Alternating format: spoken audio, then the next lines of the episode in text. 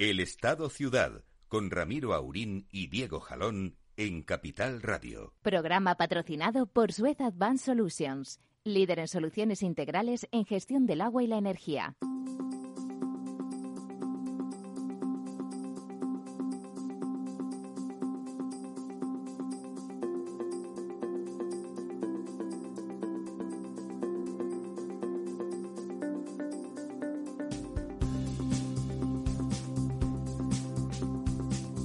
Buenos días, amigas y amigos.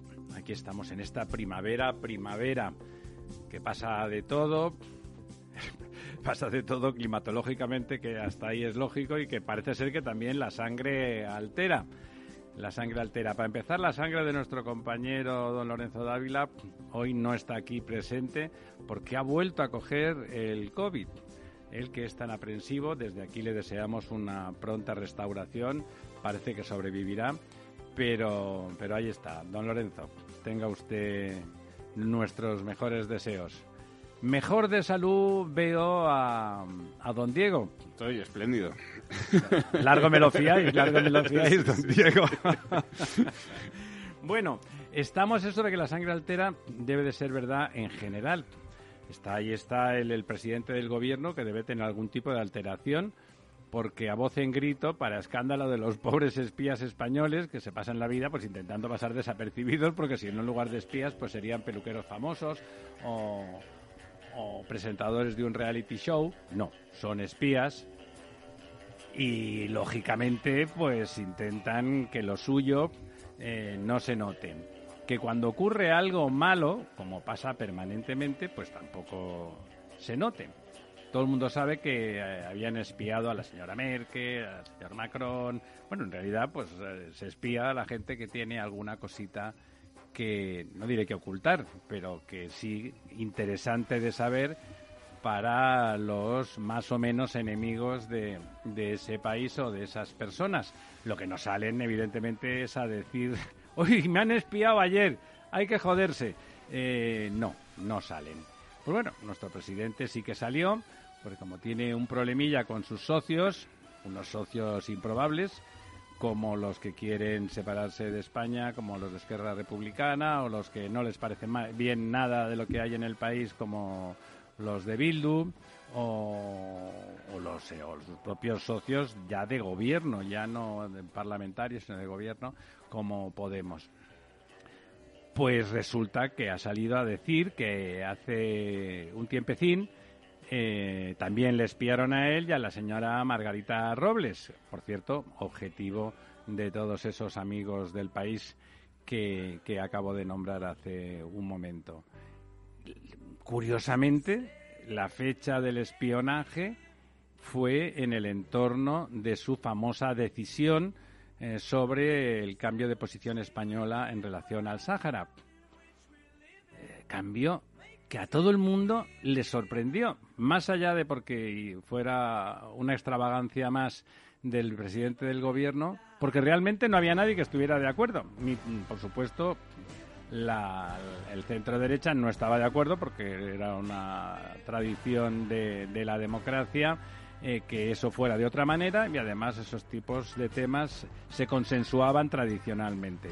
Nunca, nunca eso fue un casus belli en, en la política española. Pero lo más sorprendente es que, claro, sus propios socios eran los que estaban más en contra. Entonces uno se preguntaba, más allá de la estupefacción, decir, bueno, realmente como medida es sorprendente. Y además va a cabrear como una mona Argelia, que es de quien depende nuestro gas ahora, que justamente con los problemas con, con eh, el rusito, pues eh, es más importante y más sustantivo. ¿eh? Insisto, más allá de la crítica, quedaba la estupefacción de que no se entendía nada. Ahora resulta que en ese entorno fue cuando espiaron y vaciaron, dicen las malas lenguas, que eran selfies y que eh, posiciones estupendas del presidente del gobierno, más allá de la broma, nos tememos que lo que había ahí dentro, que era para que de un día para otro bajara corriendo a Rabat, le dijera, oye, no te preocupes, pelillos a la mar, no sabemos qué pelillos, pero pelillos a la mar, y a continuación cambiar todo, una sonrisa del, del Apolíneo, del Apolíneo rey de Marruecos, una sonrisa maléfica, una reunión con la bandera de España al revés, evidentemente para humillar y sin que ningún colaborador del presidente se diera cuenta para poder decir, oye, se han equivocado ustedes, eh, perdonen, les da, les importaría darle la vuelta a la bandera, no estaban por la labor, parece que el susto era tremebundo y la camisa no les llegaba al cuerpo. Por supuesto, si no nos cuentan lo que se gasta en queroseno el Falcon, mucho menos nos van a contar qué es lo que le robaron al presidente de esas eh, de esos teléfonos. Eh, bueno, ahí lo dejo, don Diego. Bueno, pues sí, la verdad es que además de todo esto que has comentado, eh, lo que parece que también está aprovechando el presidente es pues para meterle mano a otra de las instituciones que quedaban por ahí que todavía no dependían como él dice, directamente del gobierno, como la Fiscalía y como muchas otras, que es el, CNI, al que parece que, que, bueno, ya está claro, incluso desde el propio gobierno se está filtrando ya el nombre del nuevo director del CNI. Que Habrá que quitarle la I al centro. Sí, Será un centro nacional, pero me temo que de inteligencia ya va a quedar poco. La actual directora, que llevaba en el cargo pues 10 eh, años, que es una persona que ha trabajado en el CNI toda la vida, de un perfil muy técnico, eh, absolutamente ajena a la, política y, bueno, pues eh, profesional de, de, lo que, de lo que se hace allí y parece que el, sustituto va a ser el general Miguel Ángel Ballesteros, que es eh, director del Departamento de Seguridad Nacional del Gobierno, hombre de confianza absoluta de Pedro Sánchez, con quien aterrizó en Moncloa en 2018 y que bueno pues eh, es eh, eh, bueno tiene cierto perfil digamos como como mm, experto en geopolítica estrategia de seguridad etcétera prevención del, del terrorismo él es militar de, de, artillería pero bueno su carrera se ha basado pues sobre todo en el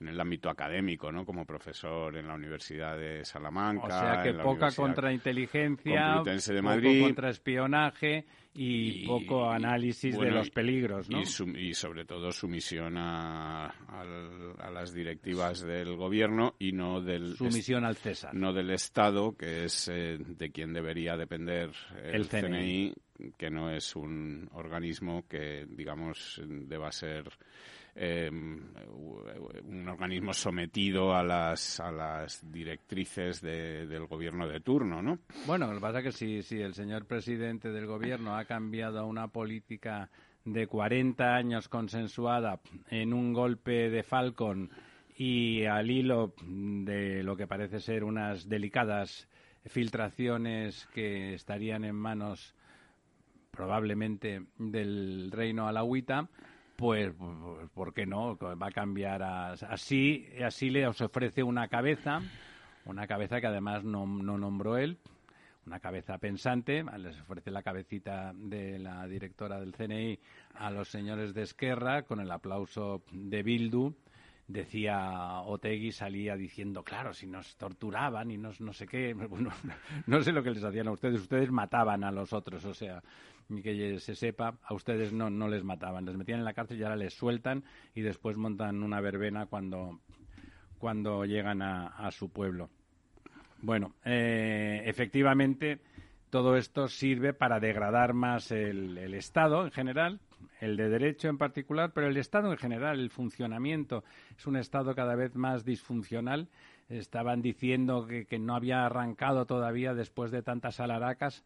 Aquí una vez que se ha aprobado algo en algún sitio que permite un titular favorable, se olvidan, ¿no? Es como, como esos equipos de fútbol que meten un gol, se olvidan, entonces les meten tres después pero resulta que, no estaban haciendo nada. Alguien le preguntó a la ministra qué pasa con esto del gas. Ya está aprobado que 50 euros topado a 50 euros está bien, va a bajar.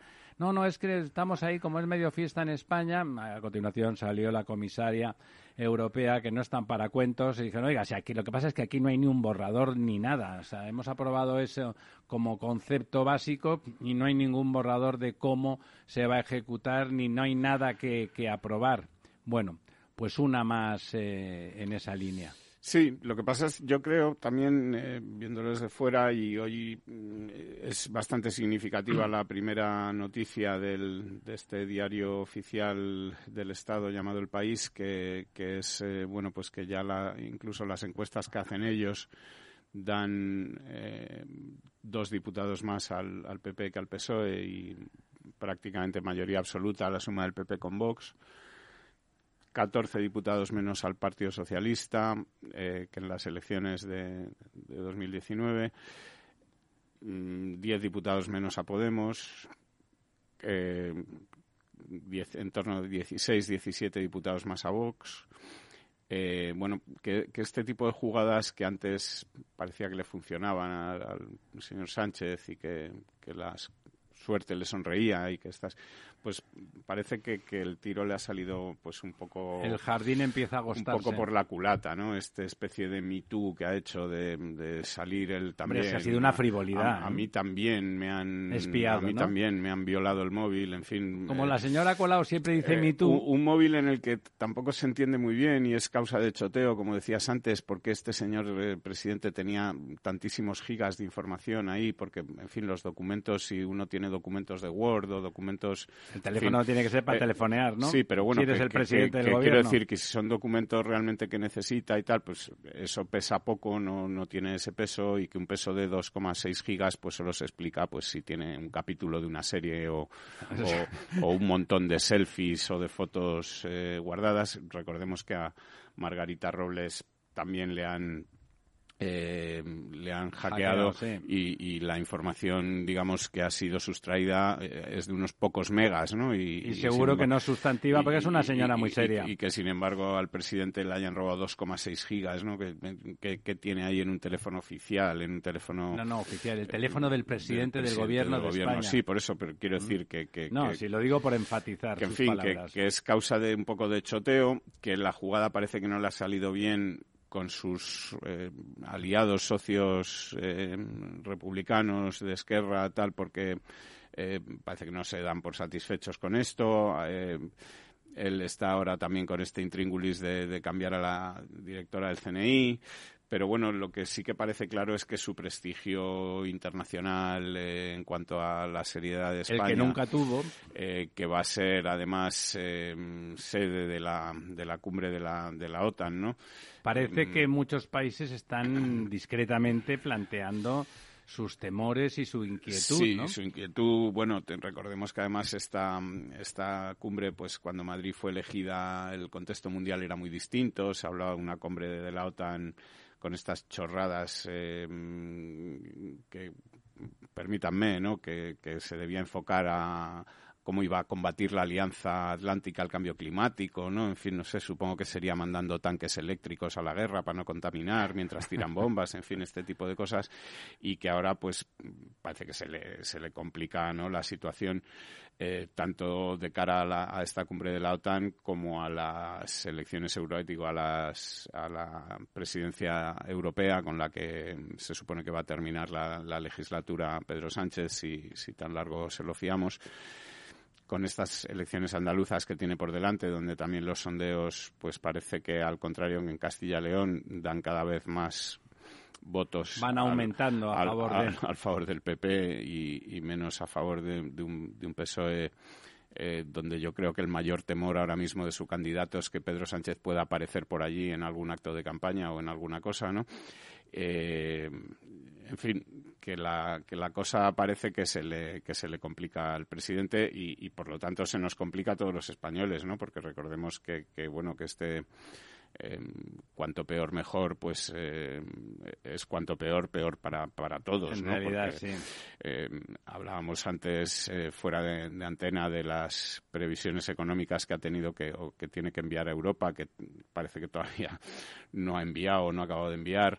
Eh, en las que ya tiene que reflejar, porque así se lo están imponiendo desde todos los organismos que todavía son independientes en España, como la IREF, la Autoridad eh, independiente de, responsabilidad fiscal que le ha impuesto ese 4,3% de previsión sí, que del coincide con el Banco de España. bueno, y, que ya incluso empieza a resultar eh, una previsión optimista, ¿no? Porque son previsiones, digamos, eh, en el mejor de los escenarios, es decir, en un escenario en el que todo fuera bien a partir de ahora. Y, digamos, sumando y restando con cara y ojos, pero en el mejor escenario. Y las cosas, pues no parece que vayan bien. También el diario El País reconoce hoy eh, que de los fondos europeos eh, que han llegado a España en 2021 y 2022 se han ejecutado, se han gastado un 23%, ¿no? Es ridículo, ¿no? Es, en fin, son cosas que, que, que parecen difíciles de entender. Tal como tenemos el eh, país. incluso en un presidente que, que, lo había apostado todo a estos fondos europeos, que llegó haciéndose aplaudir cual César vencedor, ¿no? Cuando eh, volvió de Europa con esos 70.000 millones de euros. Eh, ¿Para qué? Si luego vienen los fondos y no es capaz de. ¿Sabe lo que pasa? En esa línea de la incapacidad de gestión ha, contratado a 700 y pico mil funcionarios nuevos. Lo único que va perdiendo fuelle y cada vez más el empleo, el empleo privado, que les recordamos que es donde se genera riqueza, porque los funcionarios cuestan dinero que se paga con impuestos y si no se genera riqueza no hay impuestos. Díganme, díganme tonto. Pues el presidente de la Confederación Hidrográfica del Segura, que es eh, que lo ha nombrado este este gobierno, pero que es un ingeniero con experiencia y hidráulica, es un profesional reputado en la profesión, se le considera un buen profesional y una persona seria. Eh, se pregunta que cómo va a ejecutar. Teóricamente, el plan del Segura tiene adjudicados 3.000 millones de euros en una cuenca que, como aquí comentamos con tanta frecuencia, una cuenca muy delicada y que realmente que, que haya inversiones es la única manera de ir paliando lo que e, esa rebaja permanente en el trasvase del Tajo Segura que no quedó suplida con el fallido trasvase del Ebro. Entonces, bueno, a base de inversiones eh, podrían, podrían eh, eh, paliarse, podían sustituirse esas fuentes, aumentar en eficiencia, aunque ya es una cuenca muy eficiente, pero obras hidráulicas para contener para contener esas avenidas que de vez en cuando con una gota fría arrasan y, también para pues quizá para hacer alguna, alguna desaladora, para hacer lo que fuera menester. Y él se pregunta que cómo, quién va a ejecutar eso si no se hace si no se hace, no hay, no hay, los funcionarios que han contratado no son del perfil para las confederaciones hidrográficas. Claro, de ser ingenieros, ¿no? En las confederaciones hidrográficas, si quieres ejecutar obras, si quieres proyectar, pues tendrás que contratar técnicos. No parece que sea el perfil de lo que ha contratado eh, este gobierno. Y adicionalmente, como está negada la, colaboración público-privada, está muy mal vista por sus socios de gobierno, pues que sería la otra alternativa, ¿no? Hacer una colaboración público-privada intensa y a partir de ahí desarrollar. Pues se pregunta seriamente que nominalmente tiene 3.000 millones para actuar en los próximos seis años y no sabe cómo va a ejecutarlos. De esos polvos, luego los lodos estos de un 23% ejecutado de los millones que llegan de Europa. Eh, patético. Si quiere, en cinco minutos vamos a comentar cómo ha ido, cómo han ido los pantanos esta semana rápidamente pues y luego seguimos. Los pantanos nos dan una semana más eh, una buena noticia. De Qué bonito. La que no estamos muy sobrados de buenas noticias, con lo cual pues... Nos alegramos. Nos alegramos de que crezca en 537 hectómetros cúbicos el agua que hemos embalsado la última semana, lo que nos sitúa ya por primera vez en muchísimos meses por encima del 50% eh, por ciento de agua embalsada. Yo creo que desde julio del año pasado o finales de junio del año pasado no, no alcanzábamos este nivel. Eh, tenemos ya 28.381 hectómetros cúbicos sobre un total, bueno, pues de, de 56.000. Estamos en la mitad. Eh, la misma semana, o sea, la media de los, de los últimos 10 años esta semana era de 39.000, es decir, casi un 20% más de, de agua embalsada. Eh, pero bueno, la, buena noticia, como te decía, es que llevamos ya pues eh, casi ocho semanas, nueve semanas seguidas aumentando nuestra cantidad de agua embalsada. Eh, hay que añadir además que ha llovido muchísimo estos días, o sea, ayer, entre ayer y hoy, en, tanto en el sur como en el levante andaluz. Bueno, en Valencia ha sido feroz, ¿no? ha caído... En Valencia se ha batido el récord de agua... En más de 100 años, ¿no? En más de 100 años. Tremendo. Con una tormenta que los meteorólogos llaman tormenta estática, es decir, una tormenta que, se mantiene en el mismo sitio, el mismo punto y han caído pues 155 litros. ¿No, hablan 200 y pico? dependerá de, del sitio. De, las zonas o del sitio, pero bueno, en todo caso, récord. Eh, como Hablaban desde 1875, no se recordaba algo de ese tamaño. Ha obligado a cerrar metro, ha obligado a cerrar túneles, ha obligado a cerrar eh, eh, institutos, bueno, y la universidad. No ha abierto hoy, etcétera, no ha podido abrir hoy. Eh, siguen desembalsando agua y, bueno, todavía queda algún rastro de lluvia, está cayendo más hacia el sur de la capital valenciana, o sea, más hacia el sur ya de, ahí, Valencia. Ahí el desvío del Turia seguro que ha significado que no ha eh, pasado eh, nada, ¿no? Eso es lo que te iba a comentar, que gracias a que el Turia pues ya no pasa por Valladolid ni por Valencia, pues pues no ha habido que lamentar, digamos, mayores daños, ¿no? Porque una avenida de este tipo con el Turia en medio de la ciudad como ocurría cuando no se había desviado el cauce. Y además ensanchado, porque ahora el cauce del Turia hubiese sido eh, catastrófico. catastrófico, ¿no? Eh, hubiéramos seguramente tenido que hablar, bueno, de gravísimos daños y muy posiblemente de, de, víctimas y de muertos eh, por, por una circunstancia así, lo cual demuestra pues esta tontería que decimos siempre de la necesidad de hacer infraestructuras, de hacer obras hidráulicas, de que las inundaciones eh, no son, digamos, una imposición del destino que tenemos que aceptar como si no hubiese remedio, sino que podemos hacer cosas para evitarlas, prevenirlas, eh, contenerlas y mitigarlas.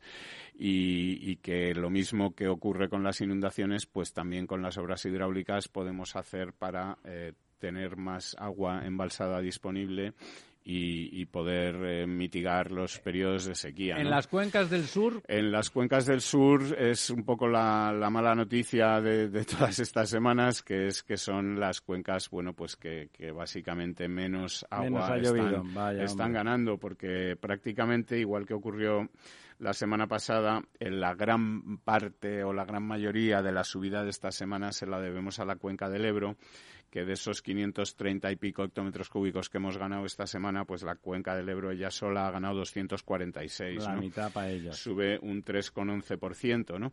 Mientras que las cuencas que más nos preocupan, pues el Guadiana sube un 0,19, eh, aumenta en 18 hectómetros cúbicos, y el Guadalquivir sube un 0,37 y aumenta en 30 hectómetros cúbicos. Las dos siguen ahora mismo, están ahora mismo en el 32%, ¿no?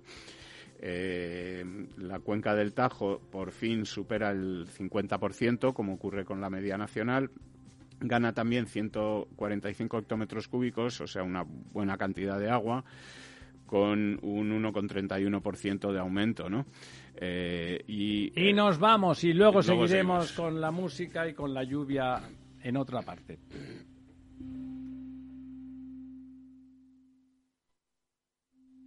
Semana de los ofertones en Hipercor y el supermercado El Corte Inglés. Siete días únicos con ofertones como este. Filetes de añojo primera en mostrador tradicional a solo 11,95 euros el kilo. Y además un 15% de regalo en alimentación, droguería y perfumería para próximas compras. En Hipercor y el supermercado El Corte Inglés. Hasta el 4 de mayo en tienda web o app. Consulta condiciones de la promoción.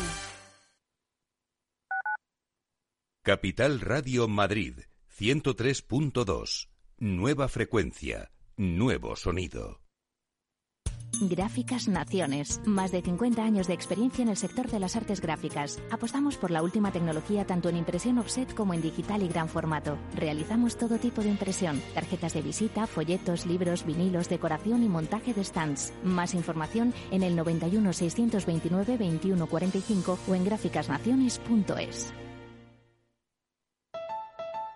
Escucha cada jueves a partir de las 10 y 5 de la noche en Líderes Globales las entrevistas que Raúl Castro nos trae desde Florida. Personas inspiradoras de habla hispana que han destacado en sus actividades más allá de nuestras fronteras y que nos dejan sus enseñanzas y aprendizajes desde el punto de vista más personal. Líderes Globales con Raúl Castro en Capital Radio.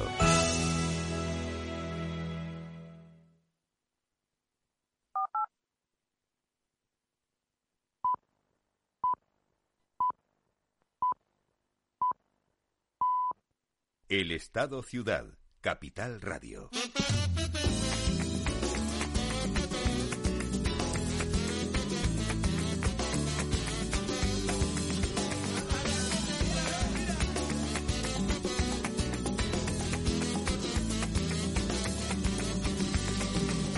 Esta es la historia de dos pardillos que se ríen con estilo, son los reyes del humor.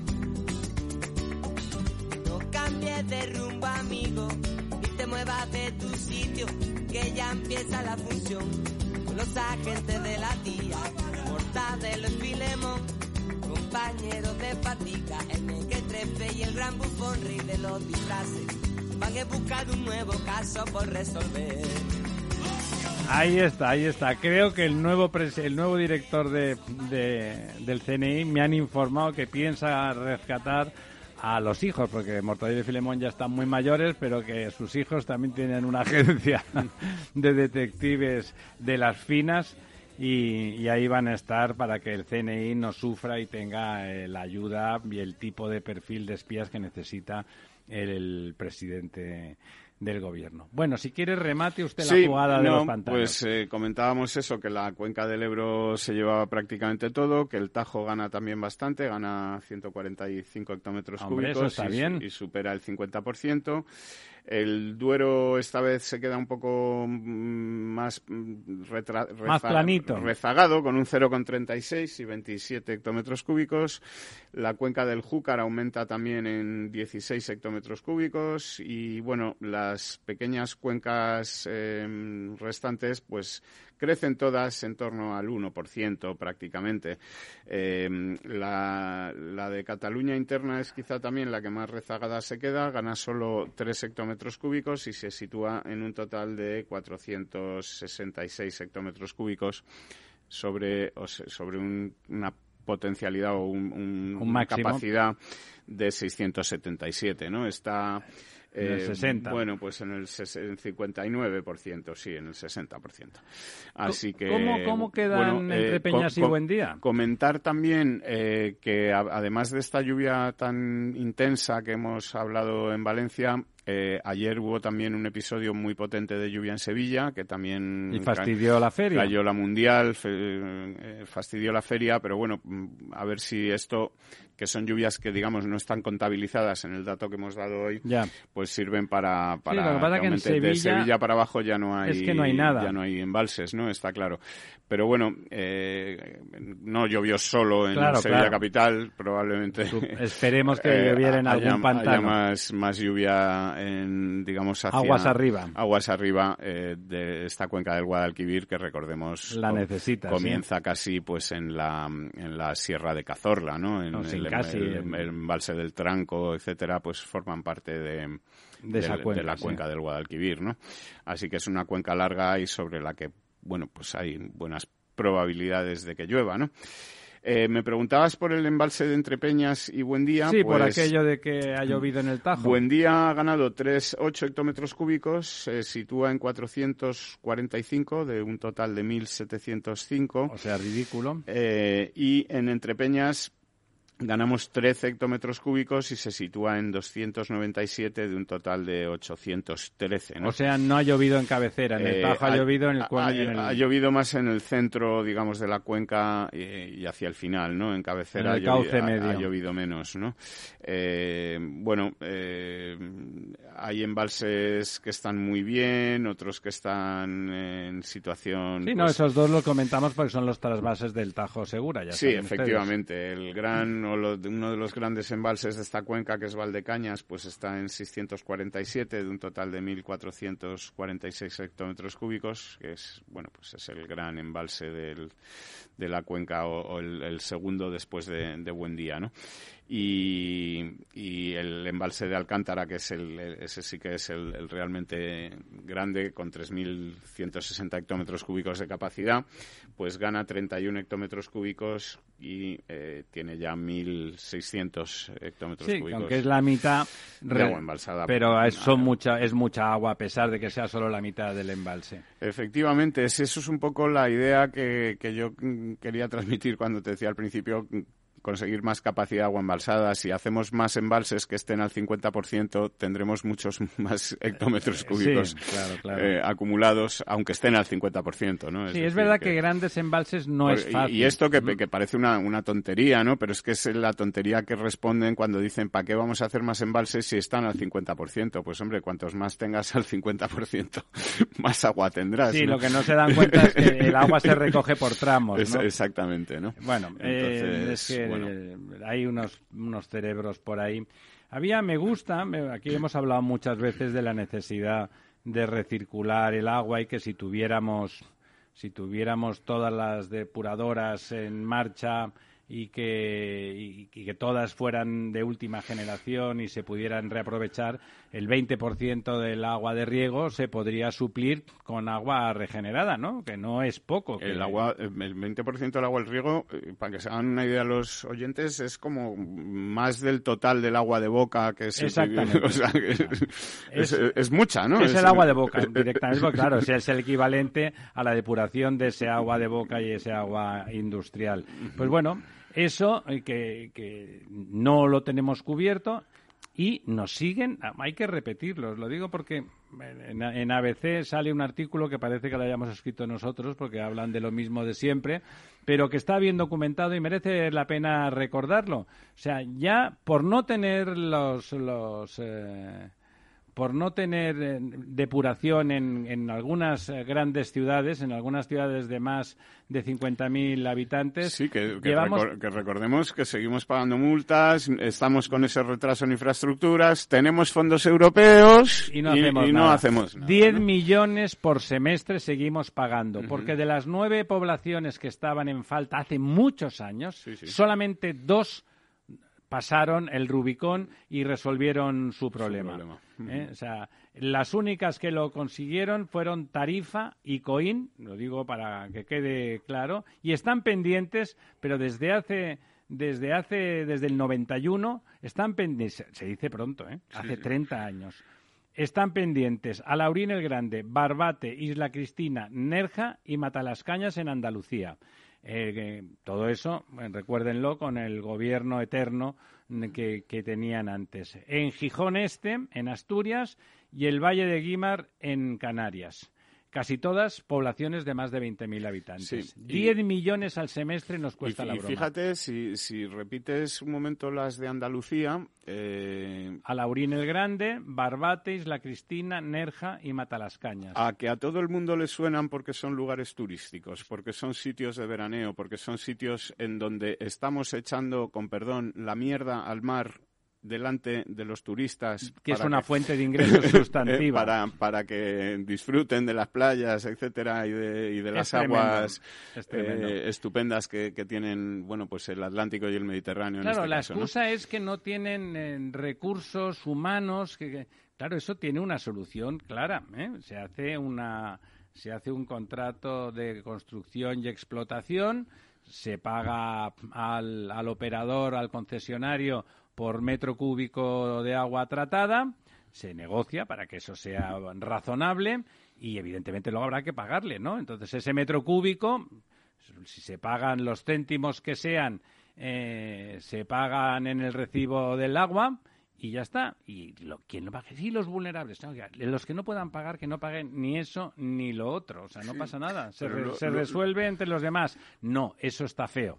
Porque la colaboración público-privada en el ámbito del agua es una canallada. Es mucho mejor que no haya depuradoras y que se siga ensuciando el medio ambiente. Eso es, y que luego asistamos a episodios ya no solo de degradación del medio ambiente, que es, sobre todo es lo principal, pero también que afectan a la economía como episodios en los que de repente en pleno verano hay que cerrar una playa porque se hace una medición y, y, salen los datos disparados, ¿no? Las Escherichia coli. Eh, eh, y entonces... Eh, que son los bichitos que llevan las cacas, Efectivamente, y entonces esto de repente hay que cerrar una playa, el municipio pues sufre las consecuencias económicas del, desprestigio, para, la siguiente temporada, etcétera, etcétera, ¿no? Fíjense ustedes que hay cosas sorprendentes, ¿no? Todas esas playas de Andalucía que decíamos, digo playas porque casi todas casi todas son playas. A Laurina el Grande no, pero Barbatis, La Cristina, bueno, y Mata a, las Cañas. A Laurín, eh, el Grande está muy, muy cerca, si no me equivoco, de Marbella y, debe ser, si no vierte las aguas en su municipio, las vierte en otro eh, que digamos sí que, será costero y que sí que tendrá playa, ¿no? Efectivamente. Y Nerja es una población absolutamente turística. Verano azul. efectivamente, ¿no? Efectivamente. Bueno, pues llevan ahí un año detrás de otro insisto, es muy fácil, es muy fácil, ¿eh? Se hace una concesión, sabemos hacer las mejores depuradoras del mundo, las depuradoras más sofisticadas, las biofactorías se hacen y se diseñan en España. tenemos el know-how, es un know-how Lo vendemos al mundo entero. Lo vendemos al mundo entero, pero aquí no, porque eso no queremos que sea una colaboración público-privada, porque es una canallada que se haga negocio con el agua. O sea, lo que no es una canallada es que coloquen a 750.000 funcionarios que no sabemos exactamente dónde están ni qué producen, porque el señor Urrea, el, presidente de la Confederación del Segura, que dice que él no tiene gente para ejecutar los, eh, los 3.000 millones que le han adjudicado, eh, pero en algún sitio deben de estar, ¿no? Me imagino que cerca de alguna agrupación del Tampoco están en, la sanidad ni en la educación, ¿eh? Porque bueno, están por ahí, están en sitios están recortando, ¿no? Donde no están en sitios donde no, no son ni médicos ni bueno, estarán por ahí, ¿no? Estarán cobrando sus nóminas correspondientes, pero la colaboración público-privada no. Coger, sacar un concurso de concesión, inmediatamente estarían en 30 años si hubiéramos hecho 30 depuradoras, una por año, sin ningún problema, sin ningún problema. Se pone el canon exactamente que tienen que pagarse por ellas y ya está. Pues si hay que pagarlas de una forma o de otra, no, no se hacen. Y les aseguro que la eficiencia económica de una de esas concesiones es muy superior a una gestión directa. Porque a la que falla algo nadie lo oculta, nadie lo oculta. Inmediatamente se denuncia el contrato, se le se multa, que es lo que hay que hacer al concesionario, se le ponen las cosas claritas y se nada y se le y se le quita la correspondiente concesión si no lo repara inmediatamente.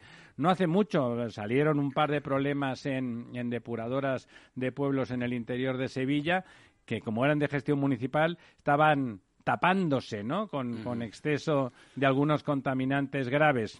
sí, estaban tapándose. Claro, porque es una de las cosas que hemos comentado siempre, que, la Juez y parte, ¿no? Claro, que la ventaja o una de las ventajas de recurrir a esta colaboración público-privada es que el ayuntamiento puede dedicarse a su verdadera eh, labor o a la que debería ser su verdadera labor, que es la de fiscalizar lo que hacen las concesionarias de los servicios públicos para que el ciudadano reciba el mejor servicio, no dedicarse a ocultar que como él es el que hace esa, presta esos servicios, los presta mal, pero se calla, ¿no?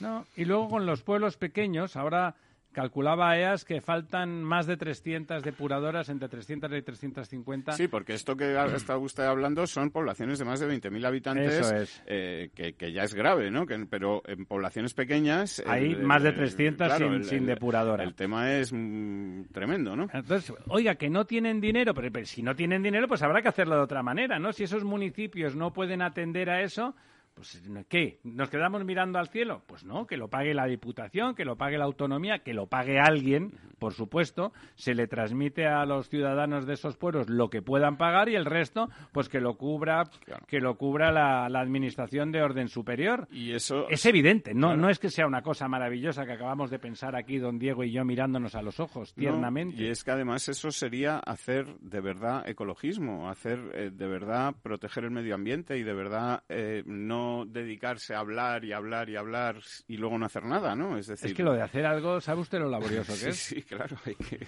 hay que ponerse. Hay que ponerse. Y si además resulta que la única solución es colaboración público-privada y te pasas la vida diciendo que, que las empresas de gestión de servicios son unos sinvergüenzas, pues claro, tienes un problema de contradicción interna grave, ¿no?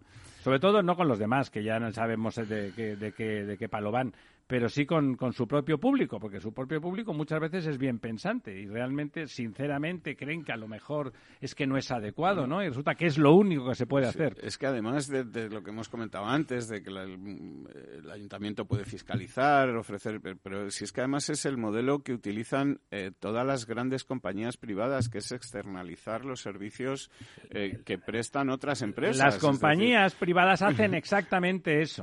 claro, si yo necesito un vigilantes de seguridad, pues contrato una empresa de, de vigilantes Y cuando de una gran industria si tiene un problema... limpieza, pues contrato una, unos señores Pero que vienen en el y limpian. tema del ¿no? agua igual, las grandes industrias uh -huh. contratan a los especialistas uh -huh. para que les hagan la depuración de sus aguas que suelen ser complicadas, claro. claro ¿eh? Porque es que, hay que son sectores que hay que saber bueno, lo entonces, que se hace. Y además, si lo haces bien, firmas un contrato y, y y sabes que va a estar bien y si no, no lo vas a pagar y si no le vas a denunciar y van a tener ellos que pagarte los daños claro. y prejuicios. Es decir, hay un aseguramiento de que las claro. cosas van a ocurrir correctamente. Claro, y si no, pues ocurren cosas como lo que ocurre, pues en, por ejemplo, en Valladolid, donde se ha creado una empresa municipal del agua, han puesto de presidenta de la empresa una concejal de, en fin, eh, con ninguna, eh, ninguna quiere decir ninguna, cero, experiencia en gestión de ningún tipo pero además ninguna experiencia en gestión del agua y luego pues ahí vemos pues que sale la mu buena mujer o no sé cómo describirla pues eh, eh, confundiendo ingresos con beneficios eh, dando ruedas de prensa diciendo que han ganado no sé cuánto cuando está hablando de lo que han ingresado bueno, confundiendo di o no. diciendo que se ha invertido tanto en mantenimiento de la red cuando lo que ha hecho es eh, comprar eh, reactivos para la, las depuradoras en fin pues una serie de, de barbaridades varias, despropósitos vamos, sí. eh, tremendos y luego lo peor es que hay gente pues que, que, que, que compra el, el, cuento, ¿no? Cada vez, afortunadamente, cada, cada vez menos. ¿no? Fíjese, pues, antes de, de, de, dejarle para que nos cuente usted algunas otras cosas de las que han pasado durante la semana, me ha llamado la atención una, una noticia que sale sobre el nuevo consejero delegado de ACS, que está muy bien pagado, pero de bien pagado, pues nos alegramos por él. Eh, pero fíjense que, cómo funciona la empresa privada, ¿no? El señor Marcelino Fernández Verdes, que hizo una tarea extraordinaria en, en ACS, extraordinaria, contribuyó sin duda decisivamente al crecimiento eh, exponencial tanto en España como en el, sobre todo en el extranjero de esa compañía, convirtiendo a ACS en una de las referentes mundiales de, como constructora. Lo sigue siendo, no es que haya dejado de serlo, pero tuvo un desliz, un desliz no, no de tipo moral ni nada, sino simplemente las cuentas no salieron en unas operaciones en Oriente Medio.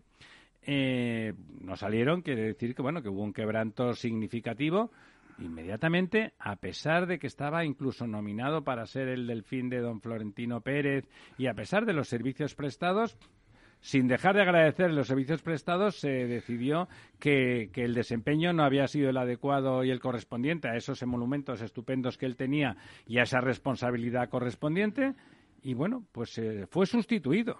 No, bueno, pero es que eso ocurre todos los claro, días en todas decir, las grandes compañías, porque las compañías como deben de funcionar las, las compañías cosas. Re responden a la eficacia en la gestión y el que no es eficaz, que el que por lo tanto el que no consigue beneficios para la empresa, bueno, el, o al que le pasan quebrantos inesperados, pues, pues quiere decir pues, que no ha planeado eh, lo suficientemente y, bien es, y ya está. Es eh, sustituido. Entonces es, el, el, Juan Santamaría pues ha, ha firmado su nuevo contrato, que también es estupendo, para asumir esa responsabilidad de la que tendrá que rendir cuentas eh, permanentemente. ¿eh?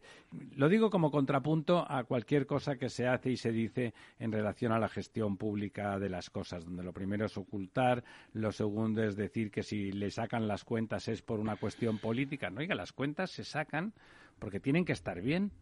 Y cuando no están bien, pues es que están mal. Y si están mal, tiene que haber un responsable que diga por qué si es que ha caído una granizada o si es que realmente había algo previsible que no se ha cubierto de forma adecuada. Y entonces, eh, cuando las cosas son de gestión pública, eso no ocurre. Eso no ocurre, no, no. ¿Eh? No ocurre Ni se mira la eficacia, ni se mira... De hecho, no se mira ni el currículum, pues les aseguro que el señor Juan Santamaría tiene un currículum extraordinario en relación a la gestión de, de empresas de construcción. Sí, no está ahí por ser amigo ni primo de nadie, ni... En absoluto. Ni nada de eso, ¿no? Es decir, estará ahí porque... Don Florentino a los amigos los invita al palco del Bernabéu, Sí. pero no los contrata de, de primer consejero de sus compañías, ¿no? Pues nada, le deseamos mucha suerte. Mucha Eh, suerte porque es verdad. Digo, para esta noche. Entonces no a don Juan, Eh, sino a, a don Florentino. Aunque algunos hoy nos sentamos mancunianos, que es el gentilicio de la ciudad de Manchester.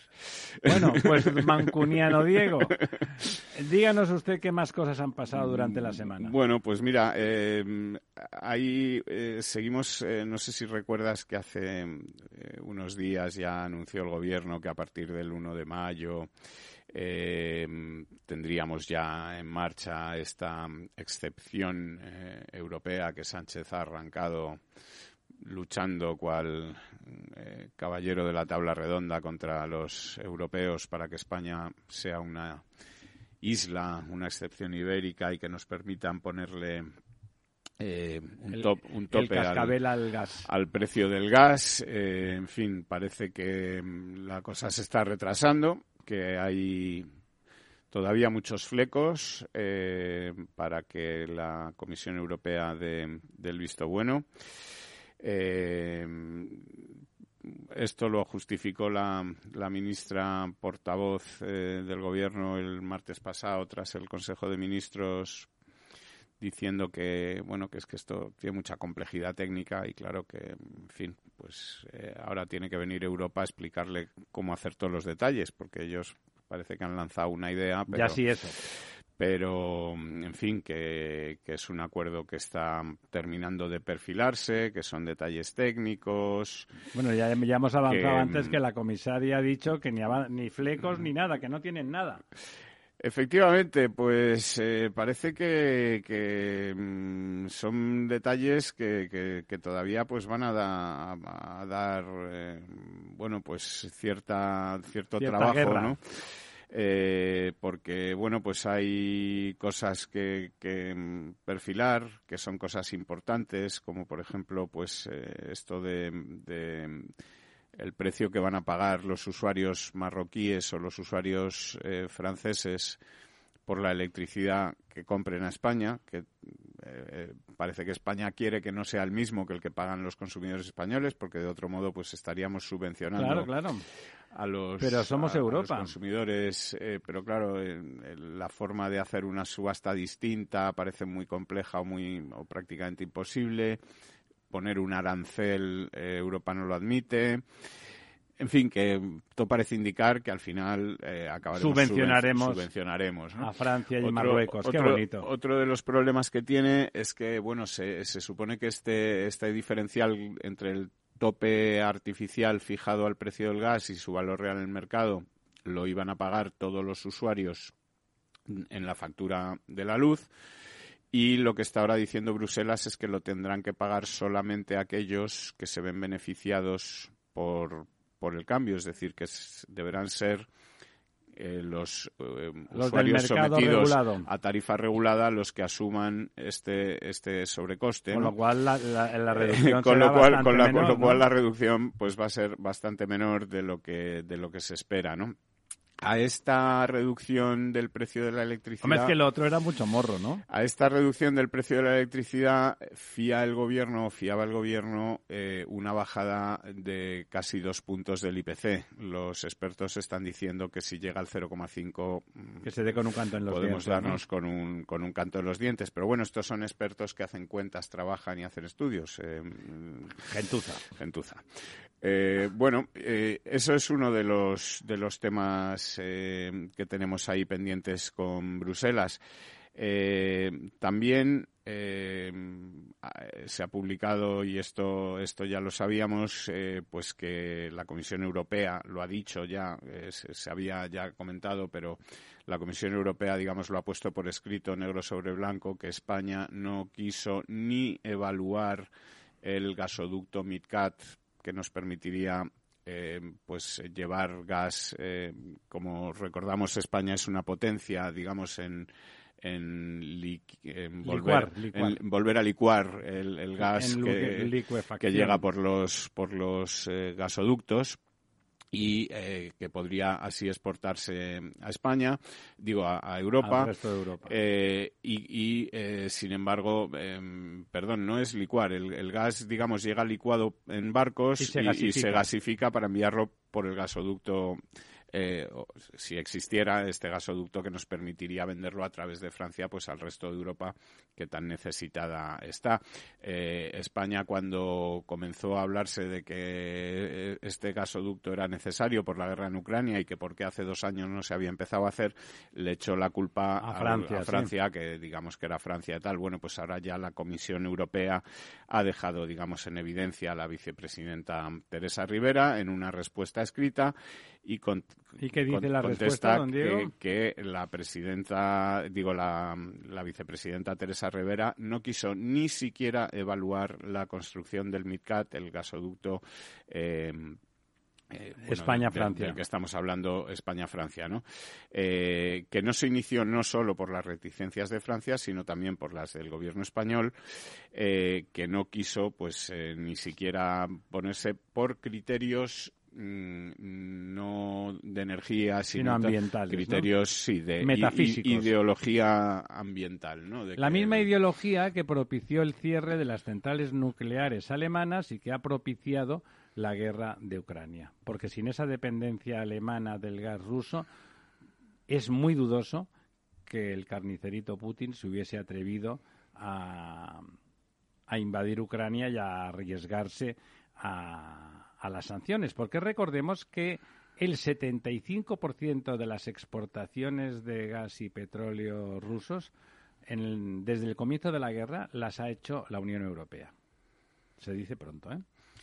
Bueno, mira, también hemos sabido esta semana que Hacienda eh, ya ha recaudado con los carburantes más del doble de lo que nos cuesta la ayuda, digamos que está. Que si nos está devolviendo un, trocito de lo que le hemos pagado nosotros previamente. Pues mira, la recaudación hasta marzo del impuesto especial de hidrocarburos eh, ha aumentado hasta los 2.854 millones frente a los 1.423 millones que se estima que se va a gastar el gobierno en las bonificaciones. Ese es el aumento, 2.800 es el, aumento, efectivamente. O sea que pues, sigue ganando mucho eh, dinero. Bueno, pues como esta, esta frase que se ha puesto tan de moda últimamente, para la saca, ¿no? Pues... Eh, a la saca. A la saca, efectivamente. Y los contribuyentes, pues a celebrar que el gobierno tenga la generosidad. ¿no? aplaudiendo vamos por la calle. De darnos. Con zambomba y pandereta. zambomba y pandereta, don Diego, que, tengo, que tengo que agitar porque son y 57 minutos, 3 para el mediodía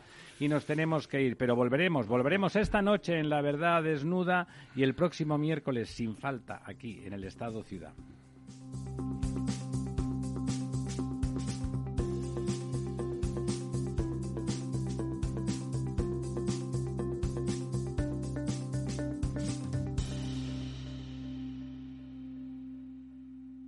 Programa patrocinado por Suez Advanced Solutions, líder en soluciones integrales en gestión del agua y la energía. Después de la tormenta, viene otra. El cambio climático lo ha cambiado todo y los riesgos son más y más imprevistos, como el pedrisco, el viento o las lluvias. Por eso necesitas un buen seguro agrario que garantice tu tranquilidad. Y ahora es el momento de contratar tu seguro de cítricos. Agroseguro. Trabaja sobre seguro. Capital Radio Madrid, 103.2. Nueva frecuencia, nuevo sonido. Hemos creado un lugar para ayudarte a crecer, donde cada pregunta tiene su respuesta, donde acompañamos a empresas y autónomos en su camino hacia la digitalización y sostenibilidad, donde estar al día de ayudas y subvenciones, donde se impulsa la internacionalización de todos los negocios con contenidos pensados para aprender, inspirar y crecer. Santander Impulsa Empresa, el lugar para avanzar. Disfruta de la mejor cocina gallega en Montes de Galicia. Todo un clásico moderno en el barrio de Salamanca. Disfruta de la variada dieta atlántica, de las mejores carnes y pescados tratados con respeto y transparencia y regados con una de las mejores bodegas de la zona. En grupo, en familia o en pareja, Montes de Galicia te ofrece el espacio perfecto en cada ocasión. ¿A ti también se te pone el corazón a mil cada vez que abres tu app de trading? Si la respuesta es sí, entonces eres uno de los nuestros y te queremos en la séptima edición de nuestro gran evento Efecto Trading. Eventos que hablen de bolsa, muchos. Como Efecto Trading, ninguno. Apunta, apunta. Del 25 de abril al 4 de mayo en formato online con más de 20 ponentes confirmados. En Econor, Jesús Sánchez Bermejo, Francisca Serrano, David Aranzábal, Niño Becerra, Yuri Rabasa, José Luis Cava, David Galán. Pon a tope tu trading con IGE en esta séptima edición de Efecto Trading. Todas las operaciones conllevan riesgo. Muy buenas, mi nombre es Sergio Fernández y estoy aquí para invitarte al primer programa de criptomonedas de la radio española. ¿Quieres saber qué es un Bitcoin? ¿Qué es esto de Cardano, Solana, Ethereum? Todo esto te lo vamos a contar en Cripto Capital de lunes a jueves de aquí en Capital Radio. Capital Radio. Siente la economía.